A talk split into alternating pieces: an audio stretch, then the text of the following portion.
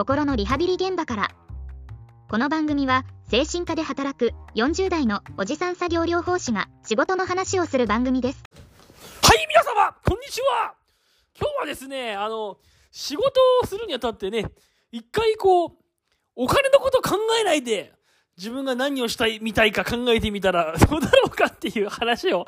してみたいと思っております。何言ってんだかもう全然わかんないぐらい噛みまくってますね。あの、お金のことを一度考えないで、考え、一度お金のことを一回忘れて、えー自分が何をやりたいか考えてみようっていう、そういう話をね、したいと、そういう話をしたい、みたいと思ってるんですけども、なんだか全然うまく喋れませんね。この間、あの、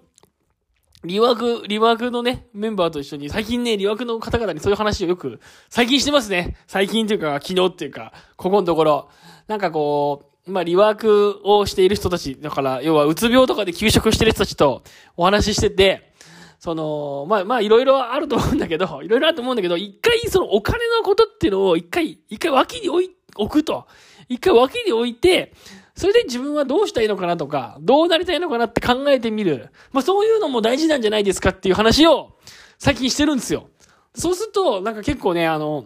響く人には響くっていう感じがありますね。あの、やっぱこう、なんで仕事に戻らなきゃいけないのかとか、なんで仕事をしなきゃいけないのかっていう時に、やっぱりその、お金を稼がなきゃいけないっていうか、仕事をして生活費を稼いで生きていかなきゃいけない。だから、戻らねばならないんだっていう、まあそういう、こう、ところからね、まあうつ病になってて、うつ病で休職でもう一回復職を目指すっていう、まあそういう人がいるわけですよ。で、やっぱりこう、まあ働きたい、また元に戻りたいっていうところには当然どっかで、もう一回こう生活をできるだけのお金が欲しいというか、もうお金って問題があるわけですよ。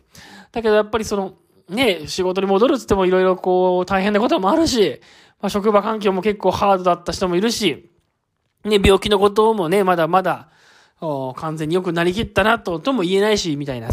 まあまあ、いろんなことがあるじゃないですか。で、そういう中で、やっぱりこう、お仕事に戻らないとと、戻らねばならない。お金を稼がねばならないと。やっぱり生活のためには、こう、生活のためには生きていくためにお金も稼いで働かなければならないという、なんかそういうこう、ずっとこう、なんとかしなければならない。なんとかせねばならないというような、こう、べき思考というか、なんとかせねばいけない思考みたいなところで、ずっとその復職のこととかを考えていると、やっぱこうなんかこう、辛くなっちゃうっていうかね、辛くなっちゃう、根詰めて考えすぎちゃう、あ、そういう状態にいるなっていう方にね、結構出会うんですよね。やっぱりこうね、やっぱそうですよね。そのお仕事ってなんでやるかって言ったら、まあ当然まずは生活のため、お金のため、ね、生きていくためって、もちろんそれはそうなんですよ。だから、休職してる状態からもう一回復職したいってなるんですけど、やっぱりそれだけでこう、お金を稼がねばならないっていうだけでなんとか、こう、仕事の場に戻っていくんだって思うと、なんかやっぱこう苦しかったりするんですよね。あの、全部なんとかしなければならないで考えていくっていうことは。そうそう、そうなのよ。な、なんで苦しいって言えばいいのかな。全部こう強制っていうか、全部あれじゃないですか。その自分、そこに中に自分の主体性ってないじゃないですか。なんとかしなければならないとかって、だと。生きていかなければならないとかだと。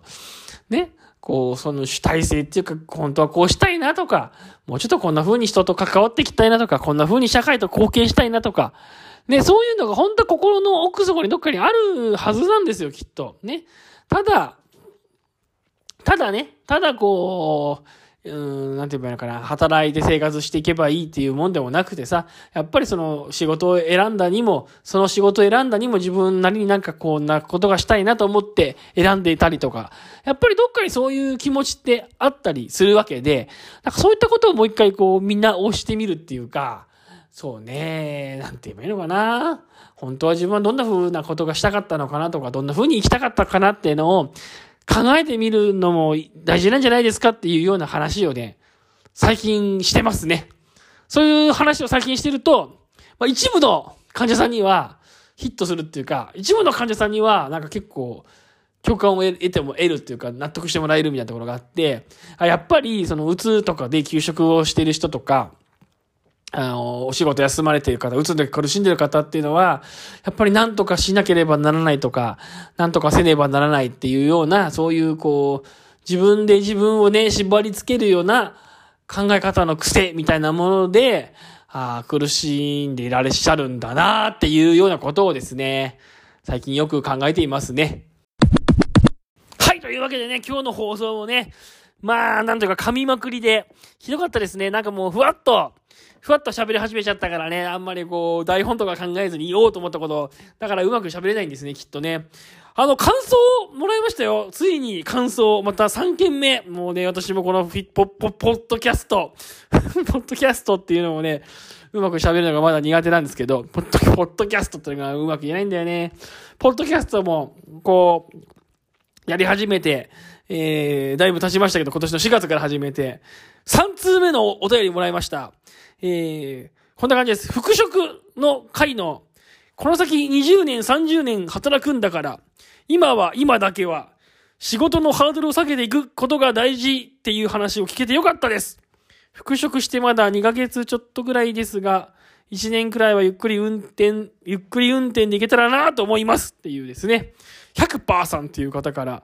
そんなお便りをいただきました。多分前回か前々回か、全然前々回かからのところで僕話したお話だと思うんですよね。あの、復職ね、した時にですね、あの、ついつい、ああ、もう喋ってたら急にね、私の子供が入ってきて、ちょっと邪魔してきましたよ。まあそういうわけでね、前、前、前回ぐらいに話したね、話したと思うんですよ。その、復職した時にね、その、復職をして、最初はほら、フルパワーじゃ働けないじゃないですか。こう、3割、4割、5割ね。自分の力を出し切らず、最初は本当遠慮して遠慮して、あの、ちょっとの魅力ながら最初は働いていくと思うんですけど、まあそれについて申し訳ないなとか思ったりするかもしれないんだけど、いや、それっていうのは本当にね、復職して最初の本当に半年とか、1年とかだから、ね、長く働くことを思ったらもう最初、ちょっとした段階だけだからねっていうふうに考えてみたらどうですかっていう話をね、この間、ポッドキャストで喋ったと思うんですけど、それについてね、まあ、良かったですっていうふうに、良かったですって言ってもらえたから、良かったですって言われてもらったから良かったなと思ってますね。